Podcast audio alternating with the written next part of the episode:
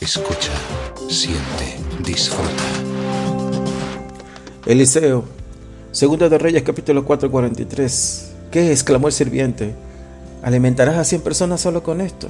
Eliseo reiteró, dénselo a la gente para que coma, porque el Señor dice así, todos comerán y hasta habrá de sobra. Cuando se lo dieron a la gente hubo suficiente pan para todos, tal como el Señor había prometido. Feliz día, desde Reunionación deseamos que la bendición de Dios esté con ustedes. Estamos en un momento de compasión y un momento de milagro. Dios se mueve con las personas que tiene compasión. Hay una diferencia entre lástima y compasión. Y se la voy a mostrar a través de un caso que pasó en Oklahoma, en Estados Unidos, donde llevaron a un hombre que debido al hambre y a la dura temporada de frío, su familia pasaba hambre y tuvo que robar un pan. Fue atrapado, fue llevado ante un juez. El juez le impuso un castigo, le dijo que no había sección para él, incluso en su situación.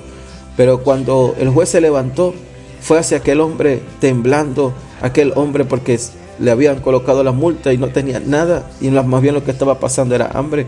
El juez puso su mano en el bolsillo, sacó 10 dólares y se lo dio a aquel hombre y le dijo, vaya, páguelo y entréguelo al, al alguacil.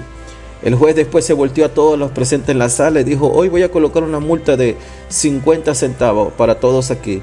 No podemos estar en una ciudad donde un hombre tiene que robar para poder sobrevivir. Nos falta compasión. Con esa palabra el, alguacil tomó el dinero, recolectó 47,50 centavos y ese dinero se le entregó a aquel hombre que había robado el pan. Eso es compasión.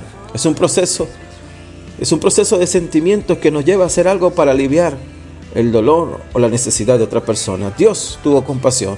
Eliseo es un tipo de Cristo aquí que tuvo compasión.